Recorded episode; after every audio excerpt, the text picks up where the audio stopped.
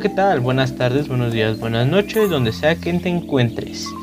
Bienvenido a este tu podcast Roasty Games, yo soy Bralink. El tema de la semana es algo complejo, demasiado banal, podría decirse. Tal vez tenemos algunos conceptos distintos sobre cómo se trata esta guerra tecnológica entre las grandes compañías y las compañías no tan grandes o no tan reconocidas que se tienen a lo largo de esta década, como lo es marcas nuevas que han salido, marcas viejas que ya no producen nada o marcas que en algún momento eh, tuvieron un gran boom y ahora ya no tienen tanto éxito como se tenía antes, ¿no? Eh, donde me voy a centrar yo creo esta semana va a ser en Apple. Apple, la compañía por excelencia que toda persona reconoce, ¿no? Si tú mencionas algún tipo de dices un teléfono celular, tal vez lo primero que te digan es un iPhone, ¿no? ¿Y por qué vengo a esto? Hay una pequeña, una pequeña pelea que se tiene entre los dos sistemas operativos más grandes de la actualidad en cuestiones de teléfonos y que también voy a tocar un, un poquito en el caso de los sistemas operativos de computadores o enfocados a trabajos más profesionales que es básicamente es iOS y Android, ¿no? A su vez, la guerra que se tiene de Mac OS con este Windows, eh, distribuciones de Linux, Chrome OS o diferentes tipos de, sistemas operativos presentes en la actualidad, ¿no? ¿Y por qué, por qué hay tanta, tanto revuelo en estos temas? Y es por el simple y sencillo hecho. La pregunta que todo mundo se hace, que es cuál es mejor, ¿no? ¿Cuál es mejor? ¿Cuál vale más? ¿Cuál es la que mejor me ayuda? ¿O cuál es la que más... ¿Cuál es la que más estatus o más funcionalidad me brinda, ¿no? Al momento de hacer mi compra para algún tipo de equipo, ya sea computacional, de entretenimiento, eh, para uso personal, telefónico, etcétera, etcétera, etcétera. Y es que la verdad es algo muy complejo hablar directamente sobre qué teléfono es perfecto para cada una de las personas y es ahí donde entra este, esta batalla, esta batalla eh, desenfrenada, entre comillas, ¿no? Porque si tú le preguntas a cualquier tipo de persona que cuál es el mejor teléfono, cada persona te va a dar un, un argumento distinto y es válido. Y aquí todo radica en para qué lo usas, sinceramente. Eh, yo en mi, en mi experiencia he tenido la posibilidad de trabajar en todo aspecto con la mayoría, la mayoría de los sistemas operativos que se tienen presentes y los teléfonos que se tienen actualmente, no los más caros obviamente, ¿no? Pero eh, sí, por ejemplo, he logrado ocupar un iPhone, he logrado ocupar en su mayoría Android, que es actualmente con, lo, con el que yo me desempeño. Pero también he ocupado Mac, también he ocupado Windows, también he ocupado Linux, Chrome, Chromebooks, este, etcétera, ¿no? Y aquí hay algo muy importante. Lo que siempre se dice, no, es que Apple no sirve, es que Apple eh, solamente es para este, personas que se quieren parar el cuello. Yo en lo personal, al ser usuario de ambos de, ambas cosas. O sea, hay veces que mi trabajo requiere de uso de Mac o hay veces que requiere, no sé, uso de Linux o hay veces que requiere uso de Windows. Puedo decir que Mac, o sea, Apple en computadoras y en dispositivos celulares no son malos. La verdad no son malos, de hecho son demasiado buenos para lo que se cree. O el erróneo pensamiento que se llega a tener de estas cosas. Y es que es demasiado bueno. O sea, su función principal, brindar una experiencia de usuario demasiado limpia, demasiado intuitiva, demasiado sencilla y práctica de utilizar. Y es ahí donde yo creo que radica el éxito que tiene Apple en sus diferentes productos. Y es porque si tú le das a un, a un usuario nuevo que nunca ha tenido ningún smartphone, que en la actualidad creo es muy difícil que eso suceda, o al menos para personas mayores, este, que eso se llegue a presentar, le va a ser más fácil acoplarse al sistema operativo de Apple que al sistema operativo de Android o de Windows, tal vez, ¿no? ¿Y por qué? Porque las cosas están más digeridas, están más al alcance. Me voy a concentrar un poquito en lo que son smartphones, en iOS y Android para dar un contexto centralizado. Y es que es, si tú le das un iPhone a una persona nueva que se está introduciendo apenas en esto de los dispositivos móviles, la tecnología, eh, cosas así, le va a ser más fácil acoplarse tal vez a un iPhone que a un Android. ¿Por qué? Porque de iPhone solamente tenemos una distribución de ese sistema operativo. Es decir, solamente existe iOS para los iPhone, ¿no? Tal vez la versión 12, la 13, la 15, no sé en cuál vayan. Pero les va a ser más fácil porque ya está básicamente todo acoplado a que la experiencia de usuario sea simplemente utilizar y dejar de utilizar. Si yo quiero ahorita lo utilizo y en cuanto me salga dejo de utilizar y hago un otro uso del dispositivo, ¿no? También pues un punto a favor de esto es de que pues no sé, por ejemplo, las aplicaciones nativas solamente se concentran en un solo sistema operativo y en una sola distribución del mismo, por lo cual no tienen que estar optimizando la aplicación para tropecientos mil dispositivos que tienen el otro sistema operativo, Android, ¿no? El ejemplo más claro a estas alturas es Instagram. Instagram o las fotos por WhatsApp o las fotos por Messenger. Si te das cuenta, si tú haces una historia en, en iPhone, te va a salir incluso 10 veces mejor que si la haces en el mejor teléfono de Android. Y esto no es porque el teléfono sea mejor o porque Android sea peor en todos los aspectos. No, simplemente esto es porque las aplicaciones están mejor optimizadas para el sistema operativo de iOS al solamente tener por año, no sé, unos 5 o 6 modelos a lo mucho para esa aplicación o de ese año más bien de dispositivos de iPhone que a los tal vez 100, 200 dispositivos que existen para Android. Entonces los desarrolladores de aplicaciones les es más fácil optimizar teléfono por teléfono la aplicación para cada una de esas distribuciones de iOS pero es mucho, muchísimo más difícil hacerlo para las 200 versiones que existen de, teléfonos con sistema operativo Android, para las diferentes gamas, diferentes compañías, diferentes procesadores, tal vez diferentes distribuciones de cámara, etcétera, etcétera, etcétera. Entonces, hay cosas que en experiencia de usuario, la verdad, se los lleva de corbata a iPhone. Y eso es algo muy reconocible.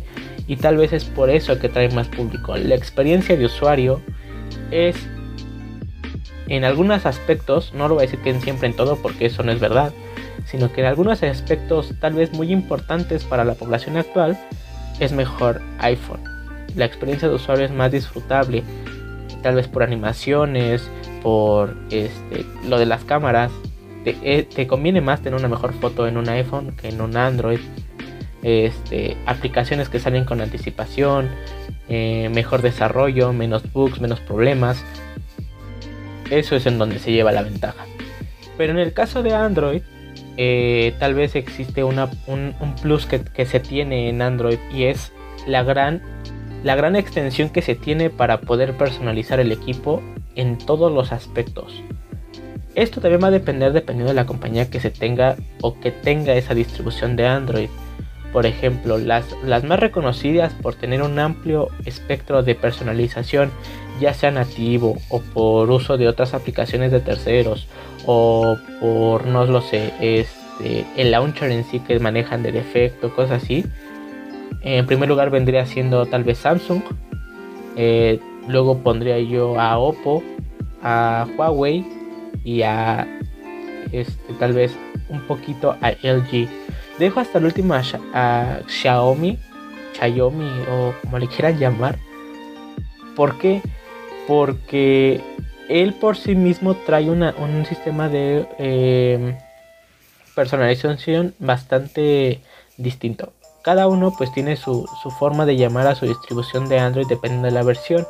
En el caso de Samsung pues viene siendo One UI, en el caso de Huawei, pues tiene MUI, eh, Xiaomi tiene MIUI, eh, por ejemplo, los Motorola, o que ahora ya son parte de Lenovo, no manejan una capa de personalización como tal, sino manejan algo que es como Android puro.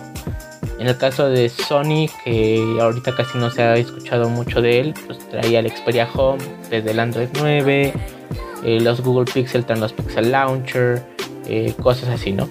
Entonces, cada uno pues maneja su capa de personalización y te da las posibilidades de personalizar tu equipo a tu antojo, a tu gusto. En el caso de Motorola, Xiaomi y tal vez un poquito de LG, son un poquito más estrictos a la forma de, utilizarlo y no lo encuentras tan fácil la forma de lograr esas personalizaciones. A mi parecer, las capas de personalización que más se pueden personalizar vendrían siendo este One UI que de Samsung y MUI de parte de Huawei que incluso de forma nativa te dejan hacer muchos cambios. Pero en el caso de los rendimientos o prestaciones que te da el equipo, aquí hay algo que se debe reconocer mucho. Y la mayoría de las personas que compran un dispositivo no, no cumplen sus necesidades o compran un equipo con prestaciones de más. Algo que a mí la verdad de lo personal como que es algo, un dolor ahí molestillo, pero solamente por puro capricho, es ver a personas que se compran un Note 20 Ultra o un S21 Ultra o un Huawei P40 o un Mate 30 Pro y nada más lo ocupan para Facebook, WhatsApp y tomar fotos. O sea, se respeta, ¿no? Es su dinero. Pero muchas veces dejan el potencial de ese teléfono desgastado. O sea, no lo ocupan, no, no explotan al 100% el teléfono. Y entonces es un equipo demasiado caro, que estamos hablando de más de 20 mil pesos, 25 mil pesos, eh, que la verdad no lo va a disfrutar por completo. Y hay teléfonos que se le acoplan más a la talla. En el caso de iPhone no es así del todo. En el caso de iPhone solamente tienes modelos definidos. La versión básica, la versión media, podríamos decirse, y la versión más, más completa que viene siendo el iPhone sencillo, el iPhone Pro y el iPhone Pro Max, ¿no? Sea, sea el número que tenga actualmente, que vamos en la 12.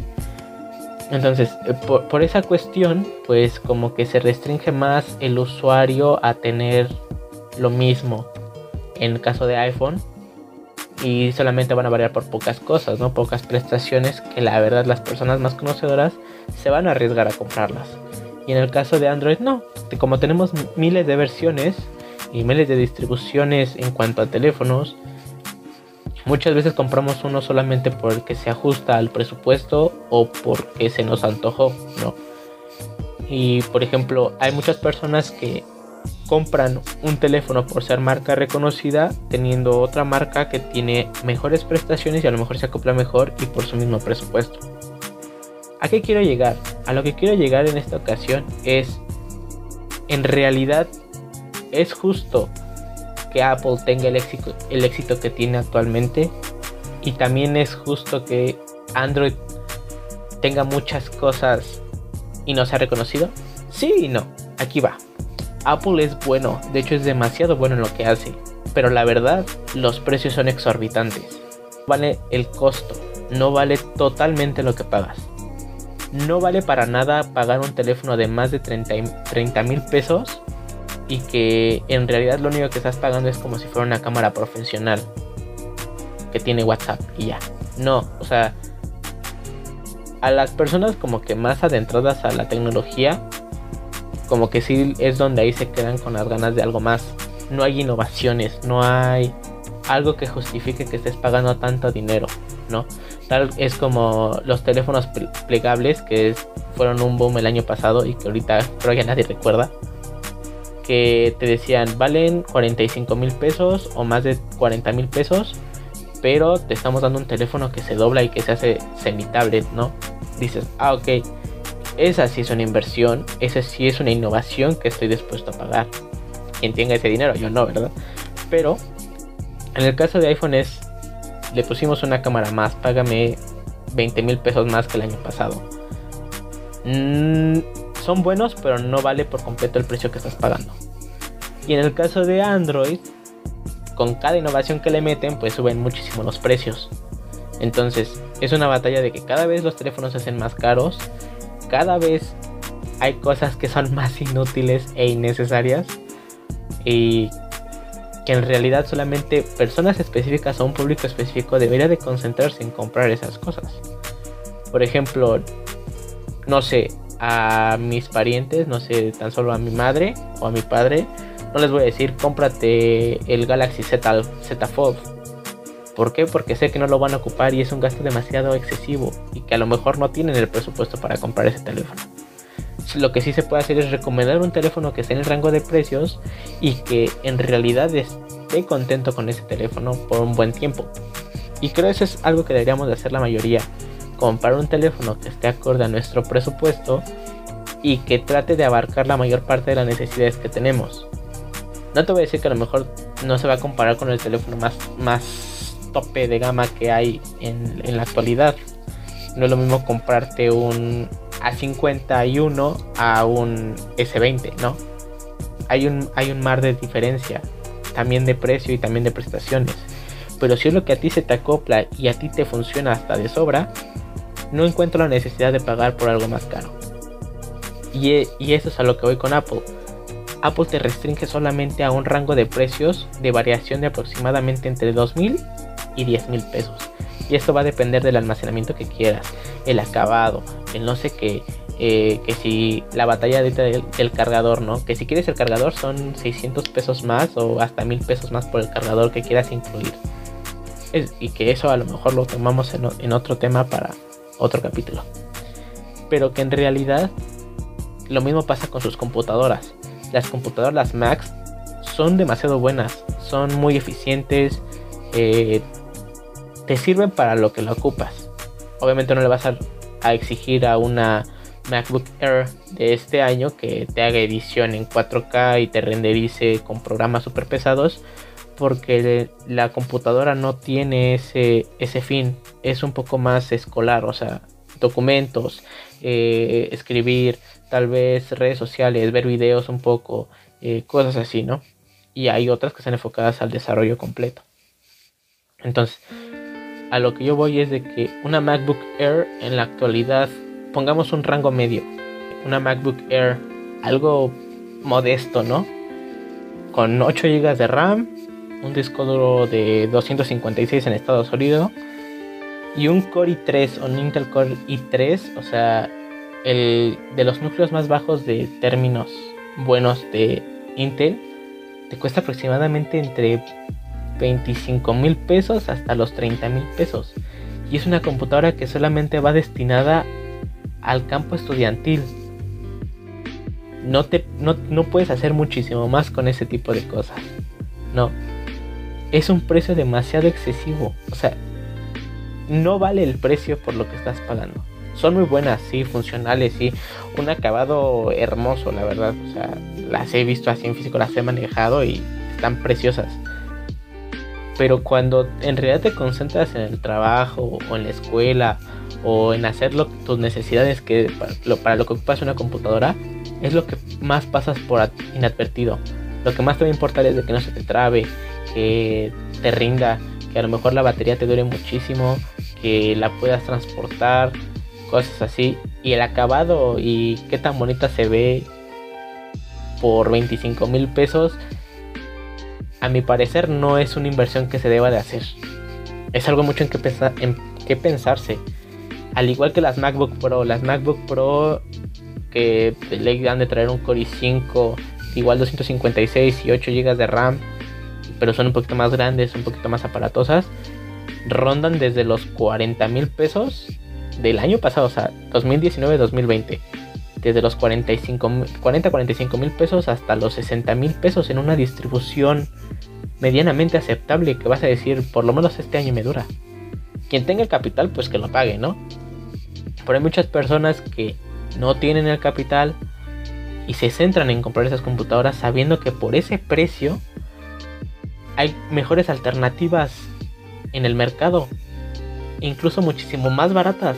Tan solo por los 25 mil pesos que te compras una MacBook Air del 2020 de 8 de RAM, 256 y Core i3, te puedes comprar una computadora mínimo con Core i7, 12 de RAM y medio tera de disco duro en estado sólido y más aparte un tera en, en disco mecánico. Que te va a ir hasta mejor porque pueden traer hasta tarjeta dedicada y la puedes ocupar, no sé, para diseño, planos, este, etcétera, etcétera, etcétera. Entonces, son buenas, cumplen el cometido, cumplen la funcionalidad, eh, tienen muy bonitos acabados y todo. Pero las MacBook no valen, no valen lo que cuestan. Es un precio exorbitante. Así mismo pasa con los iPhone. En el iPhone te va a ir súper bien, súper cool, pero estás pagando de más. O sea, es como si te compras un refresco y solamente por traer la manzanita de Apple, en vez de que te cueste 13 pesos una coca de medio litro, te va a costar, no sé, 150. Nada más por traer la manzanita, ¿no? Y es algo muy real. Es el mismo producto, las mismas prestaciones y el mismo funcionamiento o el mismo propósito que tiene, pero estás pagando muchísimo más, estás pagando más del doble, del triple, por algo que realmente no vale el precio, ¿no? Que en realidad eso, eso es lo que se molesta o lo que se pelea muchas veces dentro de este mundo tecnológico, que es los altos precios y las pocas innovaciones o las pocas prestaciones que te dan por ese precio, ¿no? Y entonces esa es la balanza que se, que se tiene actualmente entre, entre Apple y Android, que sinceramente si los precios de Apple fueran más competitivos, o sea, fueran más económicos, no sé, por ejemplo, en vez de que la MacBook Air, que acabo de escribir como tres veces, en vez de los 25 costara, pone tú, 17 mil pesos, ah, te la, te la paso. Estoy pagando una buena calidad, un buen producto y una buena presentación del producto, sin problemas. Mm, igual una MacBook Pro, de, lo, de en vez de los 60 mil pesos, no sé, queden 40 mil pesos, pues está súper bien, ¿no? Súper, súper bien. Por otro lado, las alternativas que se pueden encontrar uno tal vez es, son las Dell, las Lenovo, las ThinkPad, que son buenísimas también. Eh, nuevas alternativas que van saliendo al mercado, nuevas prestaciones. Las Huawei, las, las laptops Huawei son muy muy buenas y son muchísimo más económicas. Se parecen muchísimo a una MacBook en calidad, en diseño, en productividad. Incluso hasta un poco mejor. Son mejor. Puedo decir que son mejor en productividad. Y por la mitad de precio prácticamente, ¿no? Una, por ejemplo, una MateBook 14 2020. En vez de los 26 mil pesos que te cuesta una MacBook, te viene costando como unos 18 pero ya traes unos igual 8 de, 8 de RAM, pero traes medio tera de disco de estado sólido y un tera de distribución de disco mecánico. Y de pérdida un Core i5 o un Ryzen 5, ¿no? Y la verdad, sobrado, sobrado para el precio. Obviamente hay alternativas más baratas, pero eso es a lo que quiero llegar. No son malos productos, Apple se, la verdad, es buenísimo en lo que hace y yo creo por eso nadie lo destrona. Tiene acaparado el mundo, la verdad, en cuestiones tecnológicas, no de innovación, la verdad. Innova cada vez que se le hinchan los gumaros. En innovación sí está pobre, pero sabe hacer lo que es lo que hace, o sea, lo hace muy bien. Las iPads no tienen competencia, los iPhone, la verdad aquí tengo un, un conflicto demasiado personal, es un conflicto demasiado personal y es que yo no encuentro una diferencia certera entre el 11 y el 12. O sea, diferencia certera en cuanto a función. O sea, es lo mismo, prácticamente es lo mismo. No hay mejoras en procesamiento. O tal vez sí, pero muy mínimas que la verdad las personas que lo compran ni se dan cuenta. Las cámaras, pues tampoco. El Face ID es el mismo tal vez este no sé qué puede mejorar el diseño que es prácticamente regresando al iPhone 4 pero con acabados acá bien mates como si fueran en el 5 pero la, eh, la afinidad de, del 11 no, no encuentro y que tengas que pagar aparte como 6 mil pesos más que lo que costaba el Pro en ese entonces, pues como que no le veo el caso. Para finalizar, quisiera pedirles a ustedes, mis estimados y queridísimos oyentes, ahí sí me siento bien cool, este, que me digan qué sistema operativo o qué, qué dispositivo utilizan actualmente, ya sea por, por comentarios en, en mi Instagram, en mi Facebook o donde sea que me estén, que me conozcan que estoy, porque quisiera ver qué tanto es el impacto que se tiene de estos dispositivos, ya sea para bien o para, para mal, ¿no? Y es porque pues, se, sabe que no todos tienen la misma posibilidad económica y a lo mejor para algunos es mejor un dispositivo que otro y es muy válido. Eso es lo que vengo. Cada uno que se compre lo que crea que necesita. Eh, un niño de 13 años que van a comprar un teléfono no creo que sea merecedor. Deja tu merecedor, no creo que ocupe al 100% un iPhone que vale 20 mil pesos. No, es más sencillo, un SE. Entonces, simple y sencillamente eso. Creo por el momento ya me extendí demasiado en este capítulo. De hecho, creo que es de los más largos y espero que sea de los más largos que va a haber. No espero no sobrepasarme en otro capítulo. Pero sí, quisiera, quisiera escuchar esa, esa opinión o leer esas opiniones que se tienen al respecto. Eh, si te gusta o no iPhone, si te gusta o no Android, por qué, por qué no, cosas así, etcétera. Porque este tema es muy debatible, hay muchas cosas que debatir al, al respecto y creo que intenté sintetizar lo más, lo más posible. Y pues este, nada, creo que eso sería todo por el momento, por hoy, por esta semana. Y también quisiera abrir una petición, bueno, no una petición, un paréntesis para decirles que si quieren que tomemos o retomemos eh, en lo que se quedó WandaVision, que fue el primer capítulo del que hablamos, este me encantaría, me encantaría la verdad. Les dije que se iba a poner bueno y se puso, se puso acá suculento a más no poder entonces, si quieren que hablemos ya sea a, final de la temporada o especulaciones finales, yo más que encantado, pero pues, ¿qué tal si no les gusta, no? Pues por eso, primero pronto, si gustarían verlo aquí en el podcast, verlo, escucharlo aquí en el podcast. Entonces, por el momento me despido, creo que ha sido toda la especulación sobre este tema. Apple, héroe o villano. Android, héroe o villano. Que quede el criterio de cada quien, la verdad yo más que contento por disfrutar de ambos sistemas operativos mientras no los tenga que pagar yo. Así que te dejo, espero que tengas un excelente día, tarde o noche, donde sea que te encuentres. Mi nombre es Bralink, este fue tu podcast Rusty Games. Nos vemos la próxima semana. Chao, chao.